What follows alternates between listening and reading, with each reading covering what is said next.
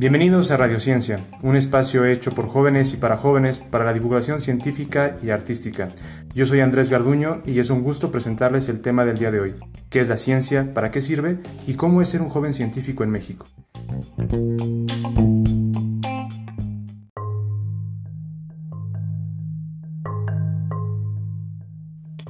Muy bien, pues antes de comenzar quisiera presentarles a nuestros invitados del día de hoy. En primer lugar tenemos a Abraham Cortés Reta. Por favor, Abraham, preséntate. ¿Quién eres? Gracias, Andrés. Un gusto estar el día de hoy con ustedes. Mi nombre es Abraham Roberto Cortés Reta, soy licenciado en Ciencias Políticas y Administración Pública por la Universidad del Centro de México aquí en San Luis Potosí. Soy especialista en Relaciones Públicas por la misma universidad. Eh, actualmente trabajo en el Colegio de San Luis y bueno, eh, como lo mencionaste, soy presidente del Consejo Nacional Juvenil de Ciencia y Humanidades, sede San Luis Potosí, y también me desempeño como consejero del Instituto Potosino de la Juventud. A tus órdenes. Gracias, Abraham. Un gusto tenerte aquí. Por otro lado, tenemos a Alejandra Ramírez Ordaz. Alejandra, preséntate por favor. ¿Quién eres? ¿Qué tal, Andrés? Un gustazo estar aquí con ustedes. Pues sí, eh, me, me llamo Alejandra Ramírez Ordaz. Soy internacionalista por el Colegio de San Luis y actualmente soy maestrante en la maestría de Ciencias Sociales de la Facultad Latinoamericana de Ciencias Sociales. También soy secretaria del Consejo Nacional, eh, bueno, el capítulo San Luis. Y bueno, me he dedicado parte, bueno, parte de mi carrera profesional también la he dedicado al activismo eh, y en donde he ejercido pues es también aquí en San Luis Potosí. Muy bien Alejandra, muchas gracias, es un gusto tenerte aquí. Gracias Andrés.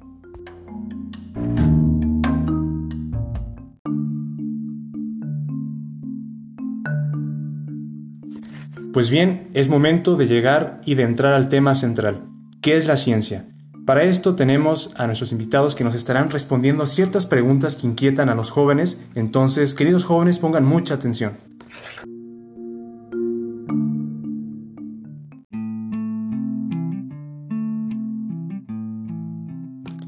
La primera pregunta, queridos invitados, es abierta. ¿Qué es la ciencia? Porque la neta, la neta, a veces escuchamos que hay avances científicos, que la ciencia esto, la ciencia el otro, pero ¿qué es la ciencia? ¿Para qué nos sirve?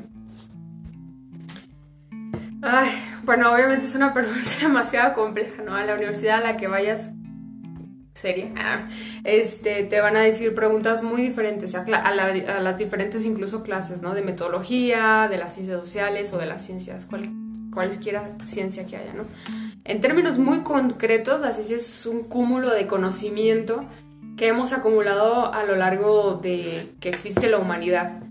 Este conocimiento se ha ido perfeccionando a través del tiempo y también tiene el propósito de seguirse perfeccionando, mejorando las técnicas en las que nosotros conocemos la realidad, cualquiera que sea, eh, y también cómo, cómo resolvemos las preguntas que nos, que nos planteamos al día de hoy. Eso es lo que yo trataría de, evaluar como, como concepto de ciencia. Abraham, ¿qué nos puedes decir tú?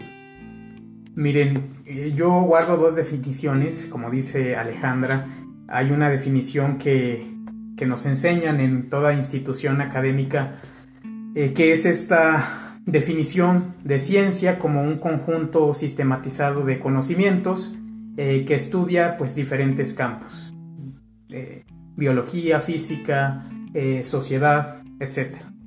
Pero yo también guardo una definición que alguna vez escuché, pero la, hice mía, que es eh, que la ciencia es la manera sistematizada en la que los humanos organizamos nuestra curiosidad o le damos respuesta a nuestra curiosidad. Me, me quedo con las dos, porque obviamente la ciencia es este conjunto de saberes ordenados eh, pero también nace de esta curiosidad innata eh, que, es parte de, de nuestra humanidad. Excelente, Abraham. Pues hablando de curiosidades, tenemos una curiosidad. ¿Cómo podemos ver a la ciencia en la vida diaria? Alejandra, ¿qué nos puedes decir? Eh, para mí tal vez sería como muy sencillo. Desde el... Hay, hay como em, niveles científicos incluso podríamos decir que todos llevamos un científico dentro, ¿no? Esto es que todos los días aprendemos cosas diferentes. Aunque ya se hayan descubierto desde hace muchísimo tiempo, nosotros un día podemos saber en realidad cómo es que funciona, no sé, el sistema cableado de una casa, ¿no? Para poder reparar algo, etcétera, ¿no? Este, sí se lleva a diario, ¿no? Incluso el, el poder decir que de manera familiar hemos ido acumulando ese saber de los abuelos, de los papás, etcétera, etcétera, eso, eso también es una especie de acumulación de conocimiento científico. Ahora bien, al día de hoy, pues todos, bueno, es el nivel de, educación que las personas em, tenemos, pues cada vez es un poco más elevado, ¿no? Ya hay cada vez menos em, niveles de desalfabetización. y este y por lo tanto, pues nuestros estándares de calidad científica de, de comprobación de cualquier tipo de problema que llevemos en lo cotidiano pues son más elevados, ¿no? Por ejemplo, al día de hoy mm, te puedes creer, ya no, es más difícil creerte cuentos chinos como el, si te tragas el gel antibacterial no te va a dar COVID. Bueno, pues eso, eso nosotros también lo podemos llevar a un nivel científico, ¿no? Y, por, y, someter ese tipo de creencias o conocimiento a, a prueba, ¿no? Incluso solamente hacerlo de una manera mental para saber que es tal vez algo demasiado ilógico, ¿no? No, sí, excelente, concuerdo contigo, Alejandra. Abraham, hablando de cuentos chinos, como decía Alejandra, ¿qué cuentos chinos ya no te crees gracias a la ciencia? Pues em, es una buena pregunta. Creo que a lo largo de mi juventud, eh, desde la adolescencia, eh, la misma investigación, la misma observación, el estudio, me han permitido salir de, pues de alguna burbuja de creencias eh, sin sustento desde, mm, ¿qué te puedo decir? Eh, mitos como mm, que si besas a una mujer la vas a embarazar, por ejemplo. o, mm, bueno, sin fin de recetas que al final pueden ser contraproducentes como el tolo H o no sé, estos, todo este tipo de, ¿cómo le podremos llamar? Tradiciones o... Sí, esa es la palabra, que a veces sin sustento, pero que la gente repite eh, por precisamente por costumbre, por tradición. Y, pero muchas veces cuando te das eh, el tiempo de estudiarlo detenidamente, pues te das cuenta que, que, eso no funciona o no tiene un sustento científico y, al final pues es realmente un, una creencia popular nada más. Entonces, em, pues esa sería mi opinión. Bien, pues aquí está cómo vemos la ciencia en la vida diaria. Pero entre nuestros invitados está una maestrante que seguro tendrá mucho que responder a la siguiente pregunta. Alejandra, ¿qué relación tiene la ciencia, los jóvenes y tú como maestrante inmersa en este mundo? ¿Cómo lo ves? ¿Cómo lo sientes? Yo la verdad siento que hay un mundo muy amplio del que nos tenemos que hacer las personas jóvenes, entre comillas, ¿no? Porque yo también creo que la juventud es una cuestión de espíritu. Eh, sí, em, se podría decir que es una comunidad algo cerrada y algo exclusiva, sobre todo por los años que conlleva esta preparación. No obstante, yo como joven, entre comillas, porque me considero de espíritu y además creo que entro en las consideraciones de edades. Lo estás, lo estás, sí. sí, eh, siento que sí es un espacio el que nos tenemos que hacer cada vez más, sobre todo para actualizarlo de acuerdo a nuestra generación. Sí, hay mucho conocimiento científico que es transmitido de una manera tal vez muy pongámoslo así, tradicional, por así decirlo. El conocimiento también se instruye a través de conocimiento que aprendemos, ¿no? Las mismas técnicas pedagógicas de hace 20 años no son las mismas que se aplican al día de hoy. Y por lo mismo, yo diría que nos tenemos que apoderar de esos espacios científicos para que la ciencia cada vez sea aprendida de una manera más eh, amable, pedagógica con las personas, que haya menos miedo por adentrarse a la ciencia y sobre todo por hacerse de este espacio, porque así lo enriquecemos y lo transformamos de acuerdo a las necesidades de nuestra generación. Muy bien, Alejandra, tú misma, eh, ojalá que nos pudieras responder esto. ¿Qué sectores juveniles crees que hace falta que se involucren más en la ciencia? ¿O crees que todo es algo homogéneo? ¿Cómo lo ves tú?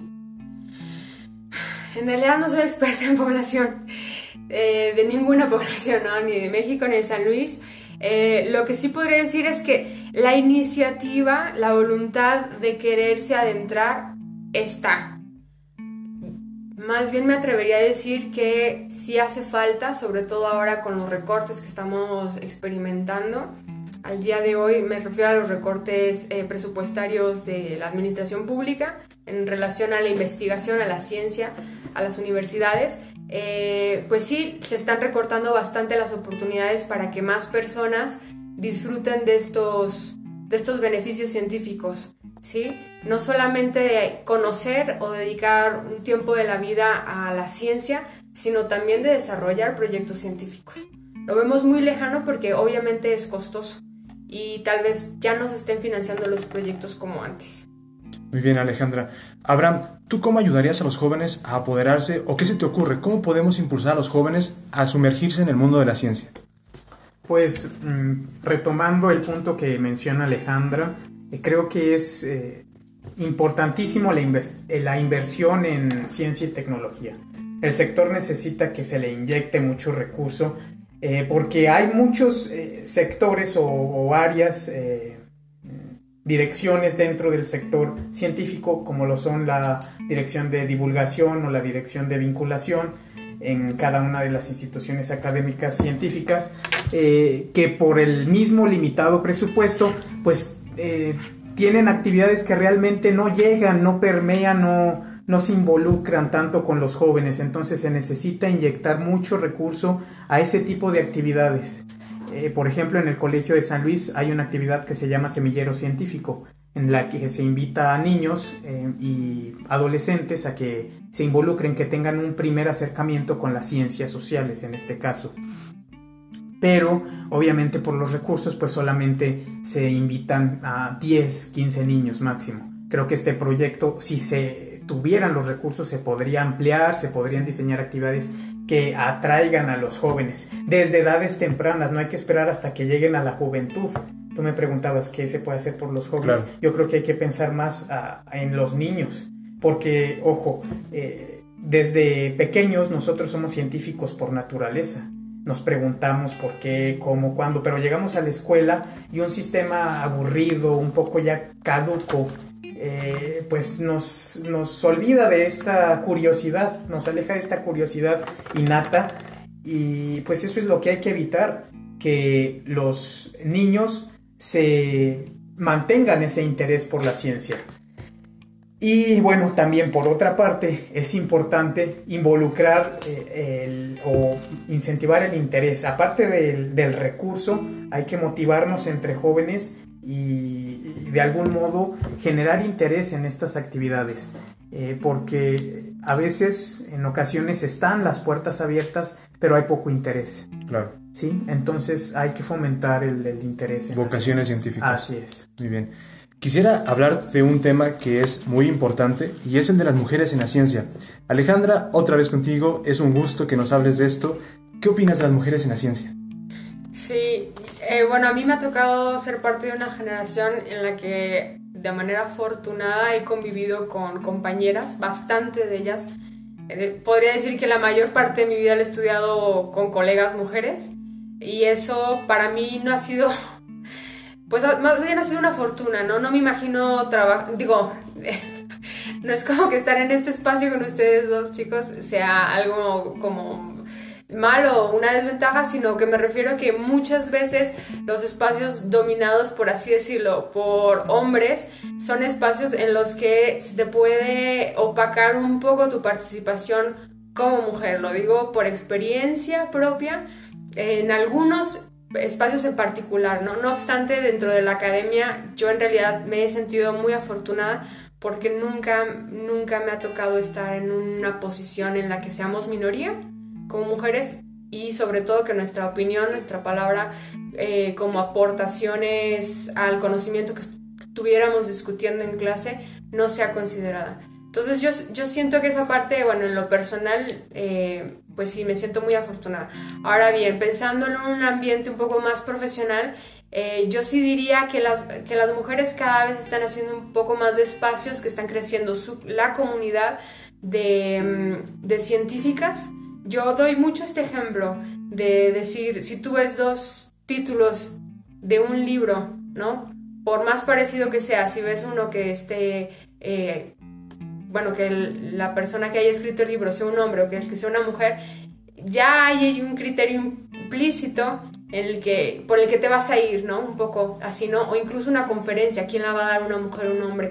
Hay espacios de mm, conferencias en los que las, las expertas que están dando su ponencia no reciben las mismas preguntas que las que recibieron los hombres. Más bien las mujeres reciben más comentarios sobre su propia ponencia que preguntas de su ponencia, de, de, su tema de expertise.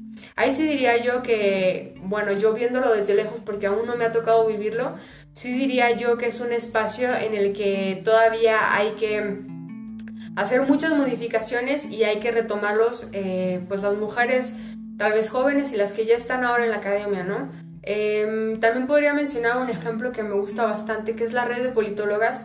Me gustaría algún día participar, colaborar con esta red de manera profesional, más que de manera como espectadora, como lo he estado haciendo ahora, que es una red de, pues, de mujeres politólogas que se impulsan entre ellas, eh, haciéndose promoción de lo que sea que estén investigando, de sus ponencias, de sus eh, papers, de sus textos, todo esto, ¿no?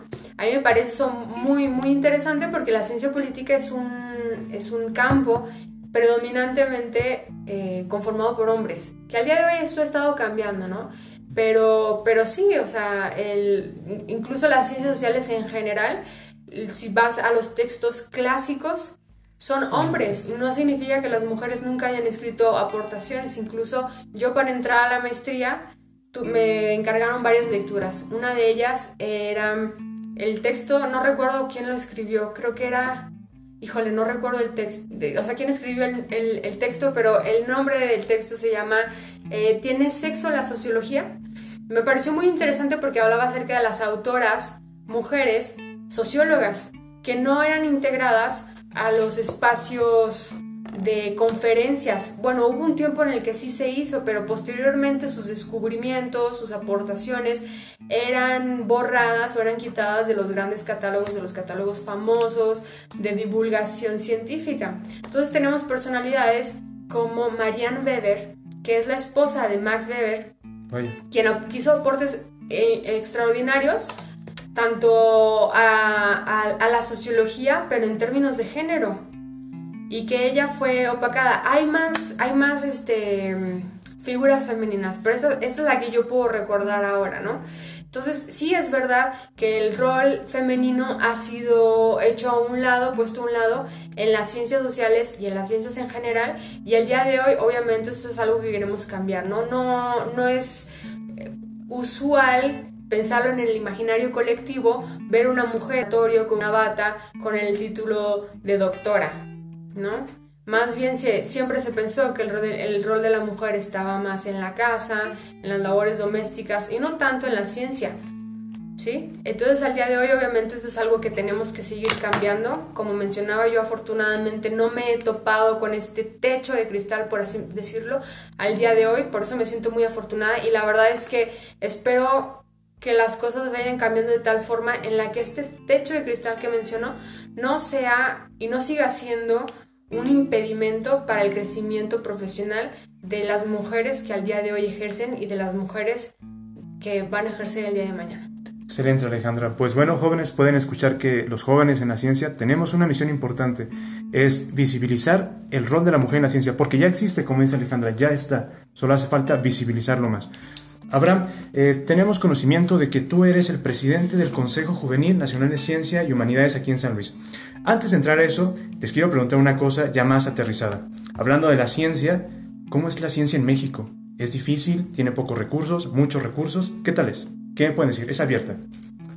Bueno, a mí me gustaría nada más retomar un punto de la conversación anterior, que creo que hay eh, un sector que eh, si bien las mujeres ya tienen una participación importante, hay un sector eh, de las mujeres eh, que aún no tienen un, siquiera un espacio garantizado, que son las mujeres de origen indígena, de pueblos originarios. Em, me vino a la mente este tema porque lo considero importante. Si en la comunidad científica aquí en México es muy disminuido el, porcentaje de eh, las personas de origen indígena que participan en o que tienen un posgrado, es mínimo, dentro de ese porcentaje todavía es mucho menor el de aquellas mujeres que, participan en, ciencia.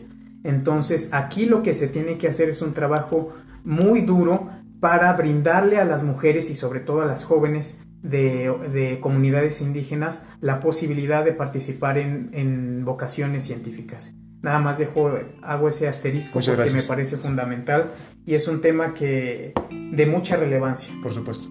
Y bueno, retomando, eh, ¿podrías eh, claro que sí. la, ciencia en México, Abraham? ¿Cómo la ves? en México. Híjole, es... Eh, hay mucho de qué hablar.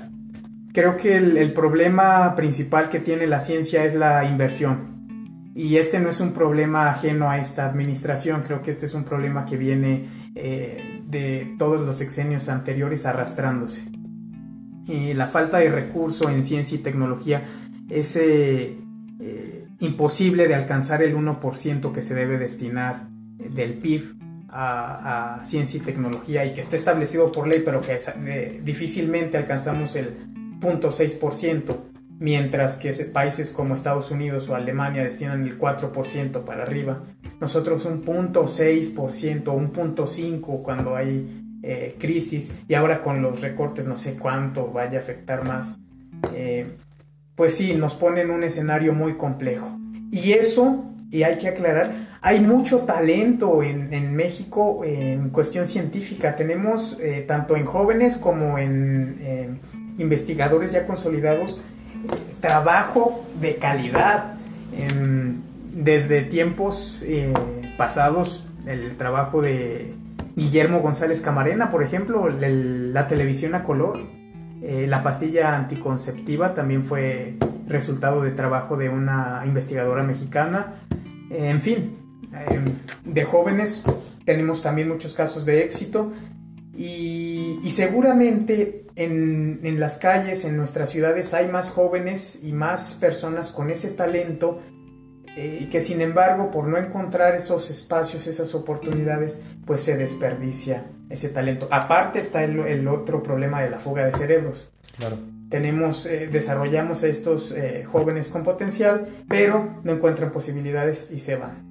Si no los podemos retener. Entonces, pues es, es, un escenario muy complicado, no diría sombrío, no, no diría que es, es oscuro, porque hemos sabido manejar, pero eso es lo que hacemos, nada más capotear la tormenta, encontrar la forma de decir que sí le invertimos, pero no consolidarnos como esa potencia científica que podríamos ser. Muy bien. Alejandra, tú has estado cerca de investigadores. ¿Qué nos puede decir de una vida personal de un científico, de una académica, de una científica mexicana? Wow, sí, sin duda es un reto, ¿no? Porque no es un estilo de vida que sea muy usual el día de hoy. No es un estilo de vida que implica demasiada disciplina, porque tienes que llevar un ritmo de trabajo eh, constante. Muchas veces para escribir, pues hay que leer bastante, ¿no? Eh, un texto lleva muchas citas y para, para hacer todo eso, pues tienes que leer, tienes que digerir un montón de textos. Y eso conlleva mucho tiempo, mucha disciplina, aunque no parezca. No es solamente escribir lo que a, a, cualquiera se le ocurra, porque sobre todo lo que vamos a escribir tiene que tener un rigor científico, tiene que llevar un método científico. Entonces no es una vida sencilla por ese lado, pues porque muchas veces si no lo sabes equilibrar bien se te olvidan otras dimensiones de la vida de una persona convencional que también tienen que cuidarse como lo son la familia, las amistades, este, la salud. exacto, la salud, relaciones personales, etcétera, ¿no? Que también incluso los tiempos de dispersión. Yo eh, soy una persona que necesita siempre mantener ese equilibrio. He conocido personas que sol, hablan los 24/7 de su tema de expertise. Híjole. Y a mí me parece muy interesante. Pienso que es son personas que tienen un grado de concentración muy, muy grande. A mí me parece cansado tratar de seguirles el ritmo todo el tiempo. yo sí necesito eh, poderme mm, dispersar un poco. Entonces, a veces lo que se ejercita es bastante el cerebro, pero hace falta también ejercitar otras partes ¿no? del cuerpo, incluso para no enfermarse. Porque, bueno, se descuida, aunque se lee bastante, pues se descuida un poco la vista. Y se descuida también un poco la espalda por estar sentado tanto tiempo, tantas horas. Entonces sí, es una vida que se tiene que equilibrar bastante. Yo no lo veo tan difícil por la parte de que si aprendes a hacer investigación científica, pues también tienes al alcance un montón de información a la cual puedes recurrir para poder llevar una vida equilibrada. Abraham, tú también has estado cerca de investigadores. ¿Cómo ves la vida de un investigador o de una investigadora? Em, pues hay múltiples eh, casos y y todos son de respetarse y reconocerse. Yo encuentro dos casos. La de los investigadores que les gusta, em, que son muy extrovertidos y les gusta compartir. Y también están estos investigadores más introvertidos que eh, están enfocados en su trabajo, que, lo único que hacen es eh, precisamente eh, profundizar más en su investigación, leer y pues sí, obtener resultados tras ese trabajo. Y están estos otros investigadores que, les gusta más la divulgación científica. En, lo personal, a mí me gusta más la, divulgación científica. Eh, y, yo no me podría considerar ningún, ni siquiera un, joven de investigador, ¿no? Me considero un divulgador científico. Eh, pero sí, distingo esos, esos dos caminos y los dos son muy respetables. Eh, y adelante, sí mi consejo es que encuentren su camino y, trabajen en ello. Yo aquí puedo escuchar que el camino para ser científico o científica es un poco pesado, pero también presiento que vale la pena dedicarse a la ciencia. ¿Cierto o no? ¿Qué me podrían decir? ¿Y por qué? ¿Vale la pena dedicarse a este maravilloso campo? Bueno, pues es casi que venderte una profesión propia o una aspiración personal, ¿no? Y cualquiera que haga esa tarea, pues eh, obviamente la información que te va a dar es demasiado sesgada. En lo particular yo diría que vale, vale la pena porque, porque mm, el, conocimiento enriquece a las personas. Em, además, como decía Abraham, no te vuelves sin quererlo un divulgador una divulgadora científica que eso hace todavía más accesible la información, eso también es un tema que no, que no hemos tocado, sí, la, el acceso a las oportunidades de convertirse en una investigadora, en un investigador, no son sencillas en este país, porque uno como ciudadana, ciudadano promedio no puede dedicarse tantos años sin empezar a ser productivo antes, sin empezar a tener un ingreso, no te puedes dedicar, difícilmente te puedes dedicar de lleno a, la investigación, a esta formación por tantos años sin recibir ningún ingreso, ¿no? Entonces sí es una cuestión también de estatus social. Y este y pues por lo mismo es una cuestión que muy pocos acceden y que por lo mismo que hay pocas personas dedicándose a la ciencia, pues también hay muy poca divulgación y, y se vuelve como un, un espacio un poco lejano para la, la población en general, bueno, que tú te conviertas en, un, en una científica social, en un científico, llámesele como quiera llamársele, pues obviamente a tu familia, a tus cercanos, les traerá bastantes beneficios en cuestiones de divulgación científica. Pensemos en una familia en la que existe un perfil de ciencias de la salud. Todo el mundo sea endocrinólogo, endocrinóloga, oftalmólogo, lo que sea, van a, o sea, te aseguro que va a todas las personas de la colonia, el primo del vecino del compañerito de no sé quién de la primaria, a recibir consulta de esa persona, porque se sabe que está accesible, que es una persona cercana y que van a, preguntarle, oye, ¿qué receta me, que me recomiendas? O le paso esto, lo otro. Y eso es divulgación científica, aunque sea de una manera demasiado informal, demasiado tradicional, familiar, como la quieras ver, es divulgación científica. Entonces, obvio, las personas nos vemos beneficiados de estos perfiles que tengamos en nuestra cercanía, lo que significa que si hay más perfiles, similares, ¿no? cercanos a la ciencia, a la especialización, pues más se va a enriquecer de una manera totalmente directa a eh, la sociedad en general. Claro, México como un total, porque la ciencia es también un catalizador del desarrollo dentro del país. ¿Están de acuerdo con esto? Claro. Bien, Abraham, ¿vale la pena ser científico?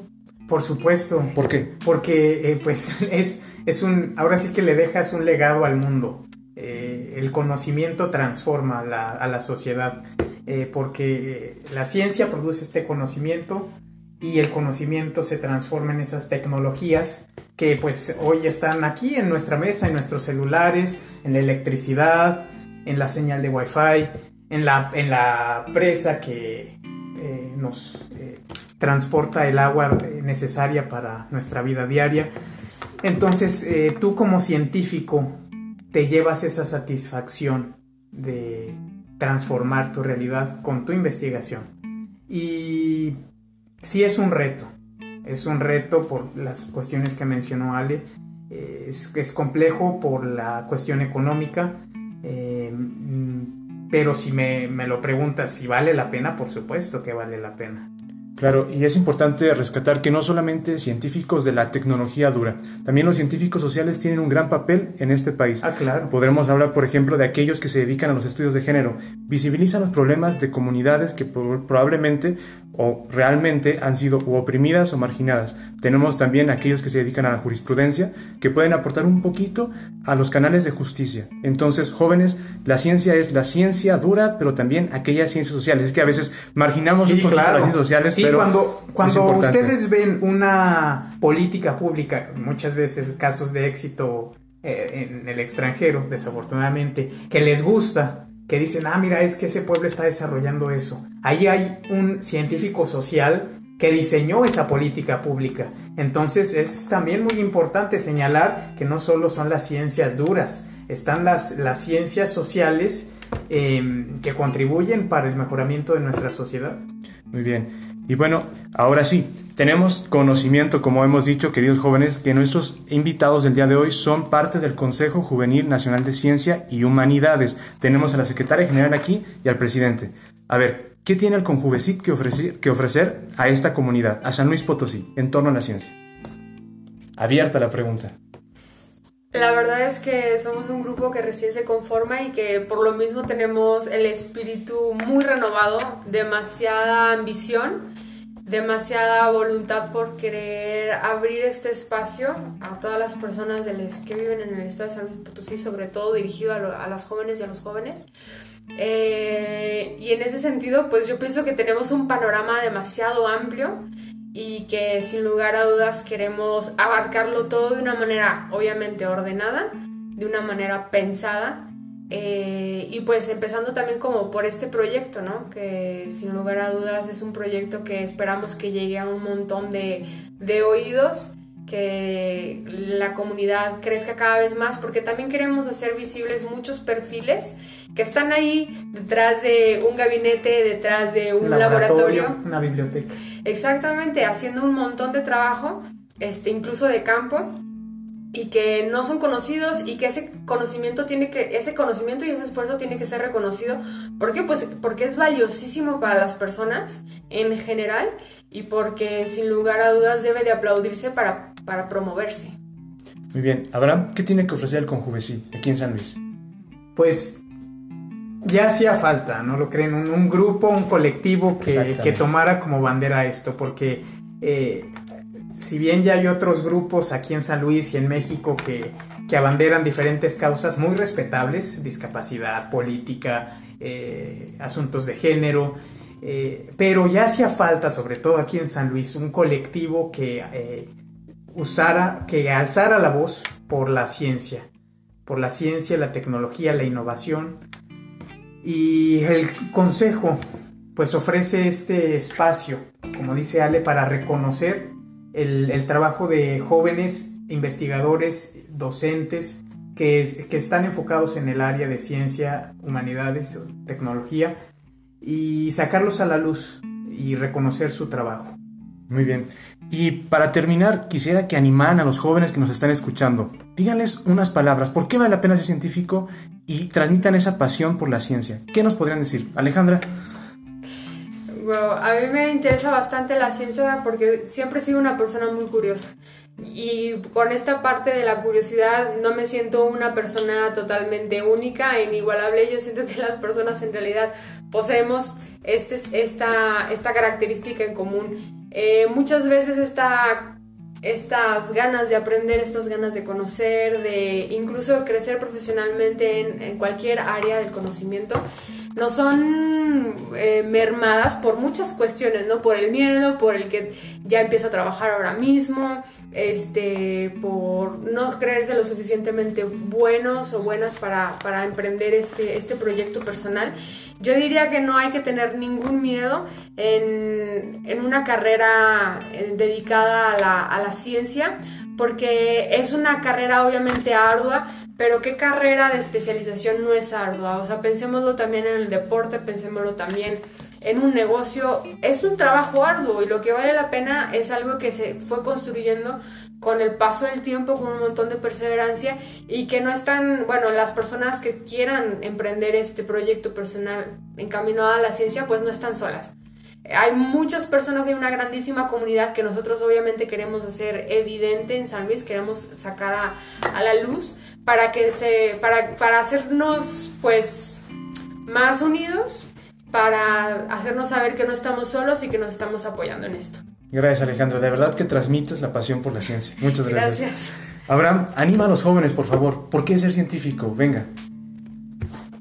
Híjole, es una responsabilidad muy grande el, dirigirme a los jóvenes eh, para invitarlos a participar en una carrera científica. Pero aquí es invitarlos a que encuentren su vocación, ¿sí? y independientemente sea científica o no, esperemos que, que, lo sea, pero que encuentren el camino que les guste para desarrollarse profesionalmente y que no le tengan miedo a, a ese, esa búsqueda del conocimiento, a esa investigación que muchas veces eh, produce temor, eh, el, el hecho de investigar profesionalmente, que no le teman, no le teman porque es muy satisfactorio el después mostrar un resultado consolidado.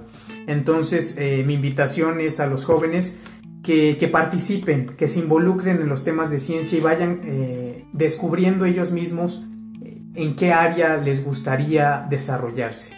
Yo recuerdo cuando estaba en preparatoria que me gustaba mucho mm, investigar temas históricos.